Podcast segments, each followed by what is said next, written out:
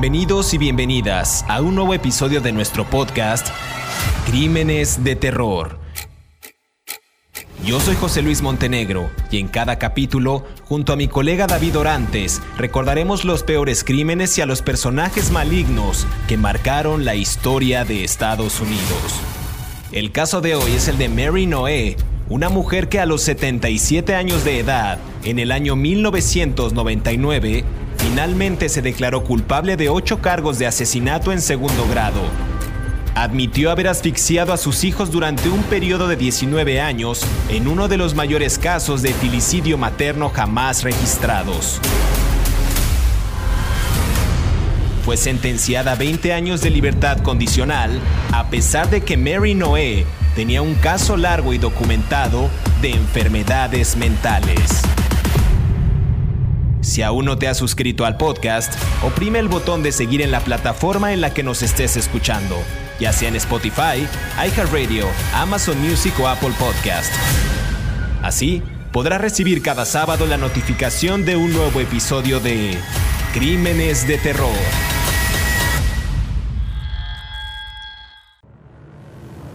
Bienvenidos a Crímenes de Terror. El caso de hoy es el de Mary Noé, una mujer que a los 77 años fue acusada de 8 asesinatos de sus 10 hijos. Pero antes de iniciar este capítulo me gustaría que viajemos a 1963, cuando la revista Life, esta revista prestigiosa, daba cuenta de una dramática historia la de una mujer de 34 años de edad que había sufrido la pérdida de sus hijos a causa del síndrome de muerte súbita. Algunos también la conocían o la conocen como muerte de cuna. Los llamaron Andrew y Martha Moore. Sin embargo, se trataba de Arthur y Mary Noé, quienes contaron cómo habían encontrado a sus pequeños niños asfixiados.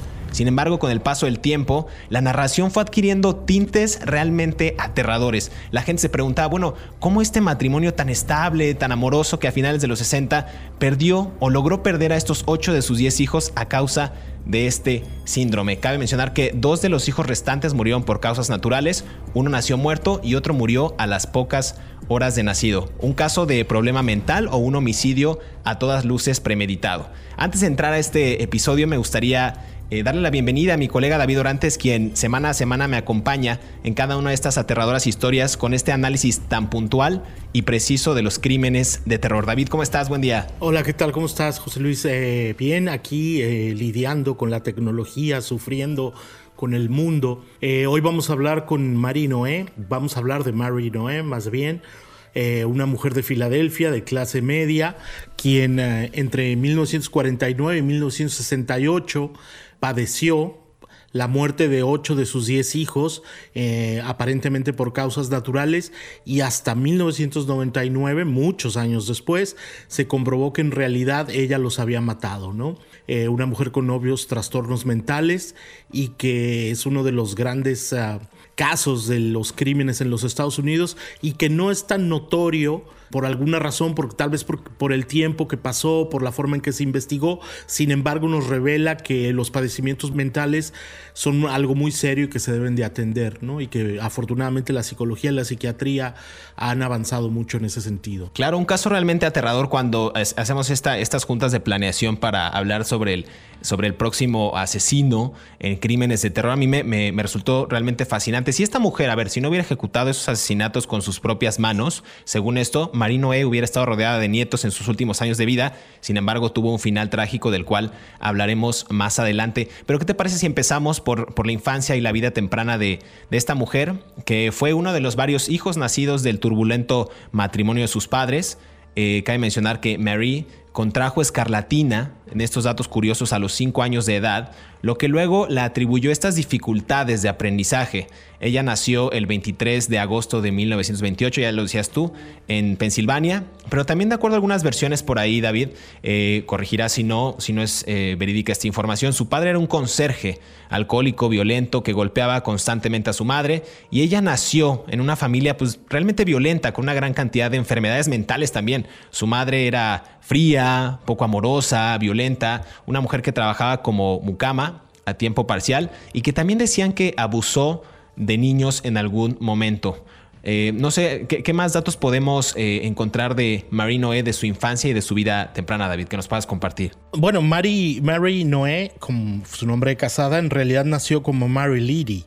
Y ella creció en Kensington, que es un barrio de Filadelfia eh, muy pegadito al río. Eh, es que no me acuerdo cómo se llama el río, por cierto, pero bueno, eso no es lo de menos, es lo de menos. En el norte, eh, norte este del área de Filadelfia, los que lo conozcan la ciudad saben que de un lado es un estado y del otro lado es otro. Y en, en esa zona de Kensington, mm, de Filadelfia, se asentaron muchos inmigrantes irlandeses, ingleses. Ahora está predominantemente por familias puertorriqueñas y dominicanas, ¿no? Pero en esa época, cuando ella nació en 1928, ese vecindario de Kensington es un vecindario de inmigrantes de clase obrera de Polonia, Irlanda e Inglaterra.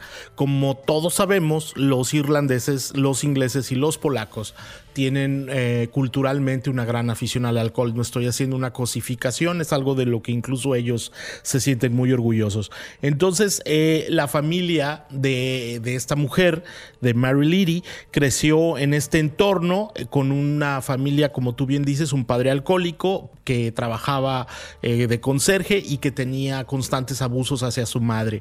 Ella se casó muy joven, trabajó en, toda esta zona, se casó con Arthur Allen Noé. a un hombre que conoció en el mismo vecindario, en un club privado. ellos empezaron a salir y en 1948, cuando ella ya tenía 20 años, se casó con él. Yo tengo la teoría, obviamente nunca lo vamos a poder saber bajo ninguna circunstancia, pero eh, yo tengo la teoría de que ella se casó con este señor, con, con Arthur Allen Noah, o Noah, eh, para escapar del entorno eh, violento y familiar. Muchas veces muchas mujeres que no han crecido con la preparación correcta o con la educación correcta que se necesita, sobre todo en esa época donde la mujer siempre tenía que depender de un hombre, la única vía de escape que pudo encontrar para salir de su familia fue casarse con este hombre y fue cuando empezaron realmente los problemas muy muy serios, ¿no? Ellos prácticamente tuvieron un noviazgo de meses, ¿no? Se conocieron en el 48, 47 y se casaron, ¿no? El primer crimen que se le atribuye fue de su primer hijo, Richard Allen No, que murió en, en, en abril del 49, o sea que ella desde muy muy ya enfrentaba estos problemas de maternidad y nunca vamos a saber, ese primer homicidio es muy importante porque nunca vamos a saber realmente si eso, si ella nunca quiso ser madre por algún tipo de resentimiento por la paternidad y, maternidad en la que ella vivió, ¿no? Por la, el entorno familiar en el que ella creció. Claro, y justo este entorno familiar que bien mencionas, cuando ella, me voy a regresar un poquito atrás, cuando Mary tenía dos años, le, la dejaron en un orfanato católico durante tres meses. A los cinco años, como ya lo decía, eh, ella y un hermano menor tenían escarlatina y esto les provocó dificultades ya permanentes de aprendizaje y estos fuertes dolores de cabeza de los que se quejaría posteriormente Mary Noé, seguidos de ceguera histérica. También por ahí hay un caso muy relevante en, la vida, en la infancia de esta, de esta mujer porque dicen que después de que un hombre de 40 años más o menos fuera condenado por violar a su hermana de 12 años, que Mary trató a esta a su sobrina como realmente como una hermana porque le tocó cuidarla, en esa época también Mary afirmaba que fue o que, que había sido violada por un hombre no identificado de la Guardia Costera. Pero a ver, este caso, la policía dicen que lo investigó, pero nunca encontraron pruebas. Ya a los 14 años, eh, un hermano de, Mary también le, diagnosticaron trastorno de personalidad postraumático, TEPT, por sus siglas eh, en, en inglés, y lo enviaron al Hospital Psiquiátrico Estatal. Cuando Mary tenía ya 12 años, abandonó la escuela por un trabajo y para cuidar a su sobrina, la que acabo de mencionar. Y también inclusive su madre, lo que bien mencionas de esta maternidad quizás tan, tan ruda, tan fea, que no, que no logró consolidar la madre de Marie, ella le hacía pagar el alquiler a ella eh, a, esta, edad tan temprana en su adolescencia. Entonces fue justamente cuando eh, conoce a este personaje que bien comentas, al, Arthur Noé o Arthur No, eh, y un maquinista en un club de barrio privado de West Kensington en Filadelfia, que también tenía algunas similitudes con el padre. Vaya, era un alcohólico también, de baja estatura, delgado, fumador, empedernido, y bueno, por ahí dicen que padecía algunas enfermedades y que tenía úlceras este, este joven. Pero aquí hay otro dato curioso de esta, de esta chica, de esta Marie en, ese tiempo, que estaba obsesionada realmente con el sexo opuesto y era muy coqueta, decían también algunos archivos, y eso también enfurecía a Art, al, esposo porque decía que todo el tiempo se quejaba de que ella quería sexo y él estaba cansado de cumplir con las demandas. Entonces no solamente era el, tema de la, de la maternidad, ¿no? El tema de querer tener un hijo, sino que también era realmente pues muy avesada a tener, a tener relaciones sexuales. Por ahí también dicen que era analfabeta, que no, que no estudió nada y que realmente este personaje le enseñó como las, las capacidades mínimas para poder desarrollarse en una, en una comunidad. No sé, escribir cheques, aprender algunos números, hacer algunas cuentas. Pero esta mujer realmente, a pesar de que no tenía aprendizaje, a pesar de que nada más quería tener sexo, pues llamó mucho la atención de este sujeto y vaya, se quedó hasta el último hasta el último día de sus vidas, David. Sí, a ver, el caso de Mary no es muy interesante porque eh, incluso grandes eh, eh, expertos forenses en los Estados Unidos han analizado este caso porque ¿cómo se pudo haber previsto esta situación? Esta es el gran, la gran duda, ¿no? Porque si esta mujer estuvo matando a sus hijos, asfixiándolos de muchos años, ¿cómo fue que nadie en el entorno se dio cuenta de lo que estaba pasando, empezando por el marido. El segundo incidente que tiene que ver es, por supuesto, la ciencia ha avanzado mucho, la tecnología ha avanzado mucho, los peritajes forenses han avanzado mucho y nos hemos construido una mejor sociedad en términos de investigación policial. Pero lo que yo quiero decir es, también importante es, ¿por qué nadie del entorno de, estas personas se dio cuenta que ella sufría padecimientos mentales. Y eso también nos habla de la dejadez social en la que se vivía en Filadelfia en la época en la que ellos estaban ahí. El desinterés y la falta de preocupación y la falta de empatía. No, no, no vivían en una sociedad empática esa pareja a tal punto que ella podía seguir cometiendo sus crímenes de una manera reiterada sin que nadie se diera cuenta de lo alarmante de la situación. No es una, es una criminal atípica porque piensa, todos los que somos padres queremos que nuestros hijos tengan la mejor vida, ¿no? Y ella quería que sus hijos tuvieran una buena muerte.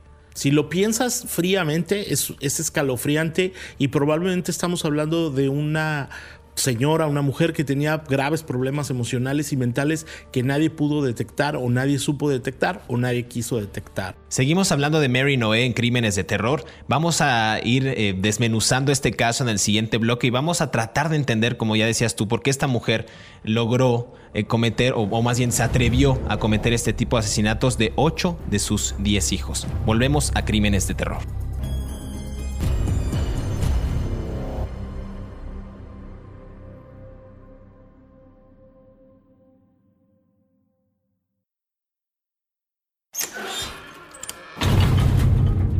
Tres hechos estremecedores en la vida de Mary Noé. Su padre, un conserje, era un hombre alcohólico, violento, que golpeaba repetidamente a su madre. También había un antecedente de eh, relaciones familiares muy frías, en donde la mujer no padecía más que un entorno violento en el tiempo en el que fue creciendo. Ella durante mucho tiempo reclamó que padeció abusos. Una noche, cuando su esposo Art se había ido a trabajar, ella asegura que entró un hombre a su departamento y la violó mientras estaba en el sofá. Ella trató de morder la oreja del violador, pero no lo pudo conseguir y el hombre escapó antes de que las autoridades llegaran. Las autoridades, sin embargo, no encontraron ningún tipo de evidencia en la casa de la mujer del hecho que ella reclamaba. La violación nunca pudo haber sido comprobada. Ella logró salir de prisión porque se le declaró una enfermedad mental muy grave y porque a partir de su caso ella cooperó con las autoridades para contar. Hasta muchos años, entrado en el siglo XX, siguió viva y su caso se mantuvo como uno de los asesinatos seriales más graves en los Estados Unidos debido a la gravedad de haber matado a sus hijos.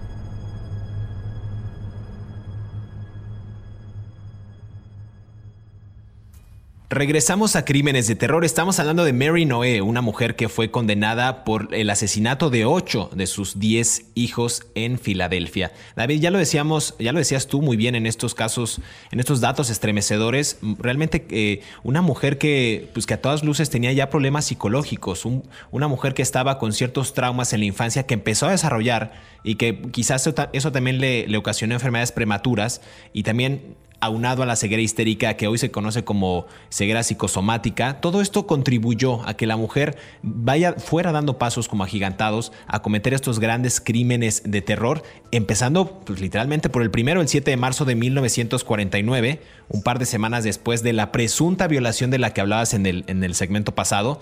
Mary dio a luz a su primer hijo, Richard Allan, de 7 libras, y cuando vomitó, este, este pequeñito, Mary lo llevó rápidamente al hospital donde le diagnosticaron cólicos. Eso fue como el primer diagnóstico del, del doctor. Cuando tenía un mes, Mary lo bañó, lo vistió, lo acostó boca abajo, lo asfixió y luego tomó una siesta.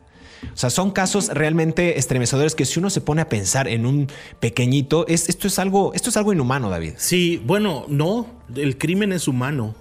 ¿No? Desde la época de Adán y Eva. Este, yo, yo entiendo el punto de, no, para no variar, estoy en desacuerdo contigo. Yo entiendo tu punto de, que no, no, no es inhumano. Y, evidentemente lo es, pero el crimen es parte de la humanidad. Desafortunadamente, nos guste o no, desde que Paris se robó a Elena en un secuestro, que está consignado en la Iliada, el secuestro de mujeres ha ocurrido. Desde que Adán mató a Eva, consignado en el Apocalipsis, digo, no en el Apocalipsis, en el Génesis, el, el homicidio está, está, consignado, ¿no? El ojo por ojo está consignado en, la, en el código de Hammurabi, ¿no? Entre los sumerios. Entonces, el crimen es tan humano como la vida misma, ¿no? Eh, no, no, lo que tenemos que hacer es saber cómo lo vamos a evitar, ¿no? Pero, a ver, yo, yo sé que el primer crimen ocurrió en 1949, ¿no? Y que ahí empezó todo. Pero yo quiero hablar del crimen de Catherine, la hija más chiquita, la última víctima de, me parece que de, de, de Marino o Marinoe. Ella, el, el 25 de febrero del 66, eh, Mary le pide a una vecina que le lleve al hospital, porque su hijita Catherine, de 14 años, está muy enferma, ¿no? Entonces ellos toman, ella la maneja desde West Kensington, esa sección de, Filadelfia, y la lleva al hospital de San José. Cuando llegan, eh, la bebé la declaran muerta, ¿no? El, doctor la declara muerta. Ella, Mary, le dice a los empleados del hospital que ella estaba junto con la niña y que la encontró inconsciente boca abajo cuando estaban jugando y bueno, se hace una tragedia. Entonces sucede algo que es muy muy relevante en esta historia. Un doctor al revisar los antecedentes médicos de Mary Note, se da cuenta en ese momento que esta mujer ya había llevado al St. Joseph's Hospital, eh, al Hospital de San José en Filadelfia, a otros de sus hijos y que muchas de las muertes de los niños se calificaron como indeterminadas. Todo esto está en un documento que yo encontré en las cortes de, de Filadelfia y todo esto tiene que ver con la manera en la que se descubre el crimen. Si este médico no hubiera notado este patrón durante 20 años de muertes indeterminadas en los bebés, jamás nos hubiéramos dado cuenta de lo que estaba pasando. Este, el doctor, el forense, el patólogo forense que revisa a Catherine, se da cuenta que la niña murió por, por alguna misteriosa causa por falta de respiración. Sin embargo, no encuentra ah, la manera de vincularlo con un crimen. Entonces empieza a revisar cómo murieron los otros niños de Mary No. Eh, yo no voy a dar el nombre del, médico porque, porque me parece que es importante que pues, la gente ya no tiene ningún caso, además ya debe estar muy anciano. Él empieza a revisar todos los casos de los niños de, de Catherine, y, digo, de Mary Noé, y se da cuenta que todos tienen muertes similares a Catherine, que todos han muerto muy bebés, de meses, y que todos murieron por causas no determinadas por problemas de respiración. El doctor avisa a las autoridades. El doctor les avisa al departamento de policía de, de Filadelfia. Y como siempre pasa en estos casos, no le hicieron caso. O sea, tuvieron que pasar 20 años, muchos más, para que alguien se diera cuenta de lo que estaba sucediendo al revisar los expedientes. Estamos hablando de un periodo desde el 49, o sea, en el 49 empezó la Guerra Fría y cuando el, muro de Berlín ya estaba por caer, el proceso contra Mary No todavía no se determinaba apenas se determinaba en el, en el 91. Entonces, estamos hablando de una cantidad de décadas impresionantes en donde los crímenes estuvieron en la negligencia absoluta. Totalmente. Me voy a regresar al principio. Me parece increíble lo que estás comentando. El primer asesinato, ya lo decías tú en el 49. Y aquí hay algo también relevante que, también comentabas. El, el, hecho de que, a ver, el esposo llega, Arthur, llega al trabajo y encuentra a su hijo muerto en la cuna. Corre con el bebé al hospital y justamente esto que pasaba, no hubo autopsia, los forenses atribuyeron la causa de muerte como insuficiencia cardíaca, que rara vez se encuentra en los bebés, y ahí es cuando empieza una, una serie de asesinatos bastante turbios. El segundo asesinato, en el último trimestre de su embarazo, de su segundo embarazo, Mary fue hospitalizada cuatro veces por trabajo de parto falso o forzado. Ahí fue cuando nace Elizabeth Mary con 7 libras el 8, de, el 8 de septiembre de 1950. El bebé estuvo sano hasta que tuvo un ligero resfriado cuando esta pequeñita tenía 5 meses. Según los informes, vomitó sangre mezclada con leche. Y a ver, Mary le da otra botella de leche a la bebé. Llama a la policía y luego despertó a Art y se da cuenta que Elizabeth estaba muerta al llegar. Entonces el forense atribuye otra vez muerte por una sin confirmar, ni examen interno. Entonces son casos realmente estremecedores. Tercer asesinato, exactamente con indicios similares a los dos anteriores. Jacqueline nació sana el 23 de abril del 52, pesando 7 libras, pero cuando tenía 21 días, a ver, imagínense, 21 días, Mary la encontró azul y vomitando en su cuna. La cargó, estaba, estaba, estaba muerta ya al llegar al hospital. Y el forense nuevamente atribuye a la causa eh, indeterminada. Cuarto asesinato, 1954. Perdón que me ría, pero es que esto es inaudito. Mary informa a la policía que iba a su casa y se desmayó cuando descubrió. Esto es, esto es un caso realmente aterrador. En el 54, Mary llega a su casa, llama a la policía porque, según esto, descubre un ladrón escondido en el armario del dormitorio. Ella dijo que atado y amordazado eh, lo dejó ahí, lo dejó ahí, dijo que le faltaban 15 dólares a ella y le dijo a los médicos que, que fueron estos los que este trauma que le provocó que se quedó ya inconsciente. Entonces, exactamente nueve meses después, nace Arthur Joseph Jr. con un peso de 7 libras y después de este forcejeo y, esta, y este supuesto asalto, llevan al pequeñito a la sala de emergencias porque tenía también dificultad para respirar. Dicen los doctores que se encontraba sano, dicen que estaba, que estaba excelente y lo, lo retiran del, del hospital. llaman a la ambulancia y justamente cuando llaman a la ambulancia, otra vez el pequeñito se muere. Es decir, son, son muertes muy, muy raras, muy extrañas, que obviamente originan esta serie de dudas. Hablábamos al principio de este, de, de este artículo en la revista Life. Pues bueno, sí dieron un testimonio de, bueno, pobrecita familia, pobrecita gente que se le está muriendo a los bebés, pero realmente pues era una inconsciencia por parte de los padres, en, este, en específico de la madre, por, por no tener ese cuidado y ese, esa atención a los pequeños. A ver, el primero, el segundo, el tercero, el cuarto. Fueron ocho, fueron diez homicidios, bueno, diez muertes eh, de, bebés. Esto es, esto es realmente aterrador, David. Sí, a ver, todo esto se supo. Yo insisto, o sea, muchas, parezco disco rayado, pero la verdad, o sea, como broken record, como se dice en inglés, pero me repito demasiado eh, la edad. Eh, el punto es que ¿Cómo es posible que tengamos una historia de, homicidios de bebés desde 1949 hasta 1968, el último enero, el 2 de enero, y a nadie le parece irrelevante? O sea, hasta por default como policía, como doctor, como enfermera. A ti te dice una señora, oiga, se me mueren a mí todos los hijos. Bueno, no sé, quiero decir, este es sospechoso per se, así nada más, o sea, pues, de oficio. ¿no? La historia de Mary No no se pudo saber si no fue gracias a un periodista. ¿no? Stephen Fred, que escribió una serie de artículos y un libro que se llamó The Death of Innocence, ah, relacionado con, otra mujer, Waynora Hoyt, que, y además hizo una investigación alrededor de las muertes que detenían Mary No. Y hasta entonces, en 1998, hasta abril del 98, las autoridades en Filadelfia le tomaron interés al caso de Mary No. Entonces, realmente, yo insisto, la división de homicidios del Departamento de Policía de Filadelfia le pidió a Stephen Fried toda la, al escritor, al periodista, toda la investigación que había hecho, porque ellos no tenían idea de lo que estaba hablando.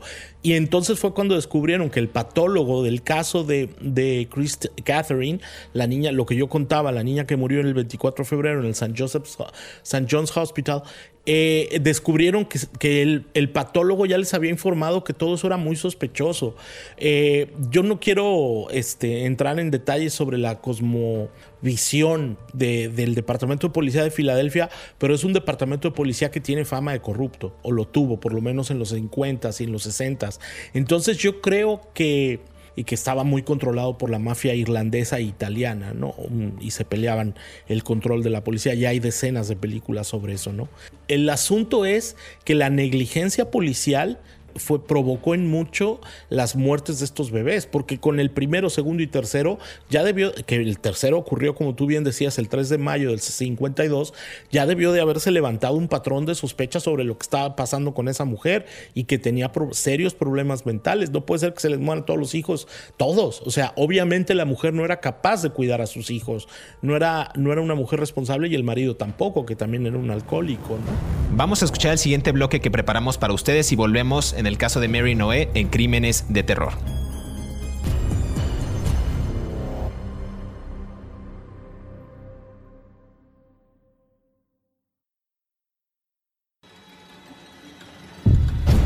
La mañana del 5 de agosto de 1999, la policía golpeó fuertemente la puerta principal de la casa de los Noé. Los policías recogieron fotografías de los bebés, las metieron en cajas, detuvieron a Mary Noé y la acusaron de ocho cargos de asesinato. Al principio, se le negó la fianza. Un fiscal la llamó asesina en serie y se atrevió a compararla con el mismísimo Ted Bundy. Cambio de declararse culpable de ocho cargos de asesinato en segundo grado, Noé fue sentenciada a 20 años de libertad condicional.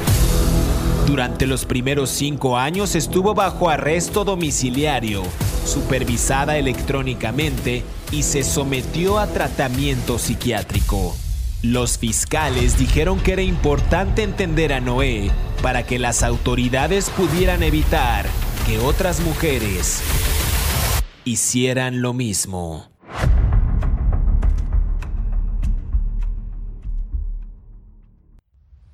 Regresamos a Crímenes de Terror. Estamos hablando de Mary Noé, esta mujer que nos está dejando atónitos por el homicidio de 8 de sus 10 hijos en Filadelfia en un periodo de tiempo de cerca de 19, 20 años. Esto es realmente aterrador. Pero a ver, antes de que continuemos con la charla que está poniendo muy buena, eh, quiero brindarles algunos datos curiosos de esta mujer.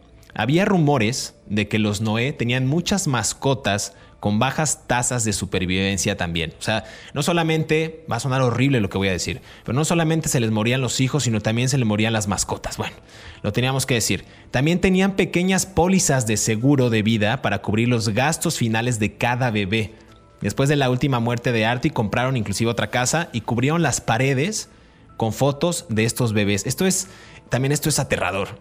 El otro dato, Mary planeaba adoptar un bebé, pero nunca lo hizo. O sea, vaya, después de estos 10 bebés quería ella seguir teniendo hijos. Y, finalmente Mary había asistido también a algunas sesiones psicoanalíticas, pero inclusive Art también asistió a estas, pero sintió que se volvió demasiado personal sobre hacer el amor, ¿no? Sobre el tema del sexo. Entonces ellos decidieron ya no volver a ir. David, un caso realmente aterrador, ya hablamos acerca de la infancia de esta mujer. Eh, bastante traumática, inclusive la obligaban, ya decía yo, a pagar la renta cuando ella era adolescente, supuestas violaciones que no sé, nunca se pudieron comprobar, eh, después empieza esta serie de asesinatos, después de que, bueno, antes de que se juntara con este personaje, con, con Art, eh, se casa muy joven y empieza, empiezan a tener bebés y posteriormente se van muriendo los bebés sin que ninguno de ellos tuviera siquiera un año de nacido, un año de vida, pues. Así es. Hay una serie de elementos que son muy importantes en todo esto. John McKillen McGillen, un, apellido irlandés, él fue uno de los policías que investigó el caso ¿no? de Mary Noé. Hay, hay, algo que a mí me llama, yo lo estoy leyendo en este momento de, los eh, exámenes forenses. Eh, el, oficial McGillen, que fue el que condujo la investigación, entrevistó al, al médico de la familia Noé. Él lo entrevistó y le dijo, oiga, ¿usted qué sabía de esto? ¿no? El hombre ya era un anciano de 71 años cuando lo entrevistan. Y el doctor le dice que durante los años en los que él atendió a los bebés de Mary Noe, él se dio cuenta que había demasiadas emergencias médicas en esa familia, que él iba de manera constante a, atender a su consultorio, a atender a los hijos de esta pareja, ¿no? Y que él incluso había llegado a la conclusión de que las después de haber de saber las muertes de los niños de que los bebés no habían muerto de manera mm, que no que no habían muerto por causas naturales. Eh, incluso él pensaba que una, por lo menos una de las muertes, él, al leer el, informe forense como médico de la familia, él pensaba que había sido un homicidio. Y le dijo a Mary, eh, todo esto está sentado en las declaraciones del médico de la familia, que ya no tuviera hijos que no era sano para ella ni para su esposo tener hijos y que necesitaba atención médica alrededor de ella misma, de su salud mental, para poder enfrentarse a la vida, ¿no? Y el doctor, el, doctor cuenta todo esto al policía, como, como te decía, es un policía que se apellida McKillen eh, y que tiene que ver con la herencia irlandesa de la ciudad de, Filadelfia. Eh, y el policía que se queda sorprendido le dice, oiga, ¿usted por qué nunca reportó esto? Y él le dice, claro que lo reporté, pero nadie me hizo caso. ¿No? O sea, les estuve diciendo a toda esta gente eh, que incluso una parte de estos asesinatos, como tú bien decías, todo esto lo estoy leyendo, eh, estaba motivado por la avaricia económica, por los seguros que tenían los bebés. Entonces, el policía se queda este, en shock porque se establece el móvil de un presunto crimen como el, la avaricia, el deseo de tener dinero, y esta mujer perdón lo que voy a decir, yo sé que inhumano, eh, sacrificó a sus hijos para poder tener, a llegarse de recursos económicos. Es brutal, ¿no? O sea, si yo lo escribo esta historia en una novela policíaca, me la censuran por excesiva, por exceso y por cruel. Pero esto fue la vida misma, ¿no? Totalmente, nada más para hacer una acotación a todo lo que estás comentando, que me parece, me parece brillante. El sexto asesinato de, de los casos de Mary Noé eh, fue Letitia o Leticia, no sé cómo se pronuncie. Eh, este, este, este caso en específico, ella nació muerta a las 39 semanas, porque no hemos hablado de los dos casos que fueron por realmente por muertes naturales. Ella murió a las 39 semanas, el 24 de agosto de 1959, y la causa de muerte determinada fue que se hizo un nudo en el cordón umbilical y por ello, por ello falleció la, la pequeñita. El octa, esto fue el sexto asesinato el octavo, bueno, el sexto asesinato, el sexto, la sexta muerte, perdón, y la, octava muerte, en junio de 1963, Mary entró en trabajo de parto prematuro a las 38 semanas y dio, dio a luz a Teresa, una hija de 6 libras, pero eh, nació por cesárea, pero ella murió menos de 7 horas después de su nacimiento. Estos fueron los dos casos, eh, digamos, pues también trágicos, pero de, los, de los males, digamos, el menor por esta serie de asesinatos horribles que cometió la mamá. Y para ir cerrando este capítulo, David, el número 20, que ya llegamos a 20 en crímenes de terror, en la muerte de los inocentes y de la cuna a la tumba, uno libro y unas, uno una serie de artículos publicados en la revista de Filadelfia. Eso da cuenta tras esta aparición, alborota, digamos, el avispero, como coloquialmente decimos, estas obras de carácter, algunas científicas, señalaban que estas sucesivas muertes de cuna, como les conocemos ahora, en una misma familia no debían verse como simples accidentes, sino que detrás de ellas sí podía haber un homicidio, ya lo decías tú. Entonces, a esto, estas revelaciones que empiezan a surgir alertaron de alguna manera a las autoridades y ellos deciden reabrir la investigación, si no tengo mal entendido, en agosto de 1998 y ordenan el arresto de esta señora Noé. ¿Nos podrías contar que tú tienes los datos más finos sobre, sobre, este, sobre este episodio, sobre este pasaje, David? ¿Qué fue lo que sucedió? ¿Cómo, cómo logran la, la captura de esta señora y posteriormente la confesión de ella? Sí, bueno, ella, el, oficial Joe McKillen y otro oficial de nombre Remington Bristow la empiezan a investigar, empiezan a recopilar toda la información, empiezan a... Hay, un hecho que, es, que a mí me divirtió mucho, que lo estaba leyendo. Ella eh, empiezan a entrevistar a los vecinos del edificio en el que ellos vivían y, los vecinos les dicen que estaba que la señora Marino estaba completamente esquiciada, ¿no? Entonces hay una vecina que además este, hablando de la obsesión sexual de que tenía la mujer, eh, ojo, no estoy en contra de las obsesiones sexuales, me parece legítimo, ¿no? Este, nada más que hay que ser un poco responsable con ellas cada cual, ¿no? Pero, y ella obviamente no lo era. Ella les dice que que, o sea, no soy un moralista para nada, vamos, es lo que quiero decir. Eh, lo que ella les empieza a contar eh, a los policías, a estos dos oficiales, McGillen y, Bristow, que la mujer les contaba a sus vecinos que a medianoche, mientras su esposo, el maquinista, andaba trabajando, ella recibía llamadas telefónicas obscenas de hombres que le decían cosas sexuales, ¿no? Y que, y que ella, este, ella escuchaba, ¿no? Y entonces ella le decía a las vecinas, ¿quieres saber lo que me contó el tipo que me llamó a medianoche diciéndome que me iba a hacer esto y esto otro? Y las vecinas obviamente le decían, no, too much information, demasiada información, no me importa.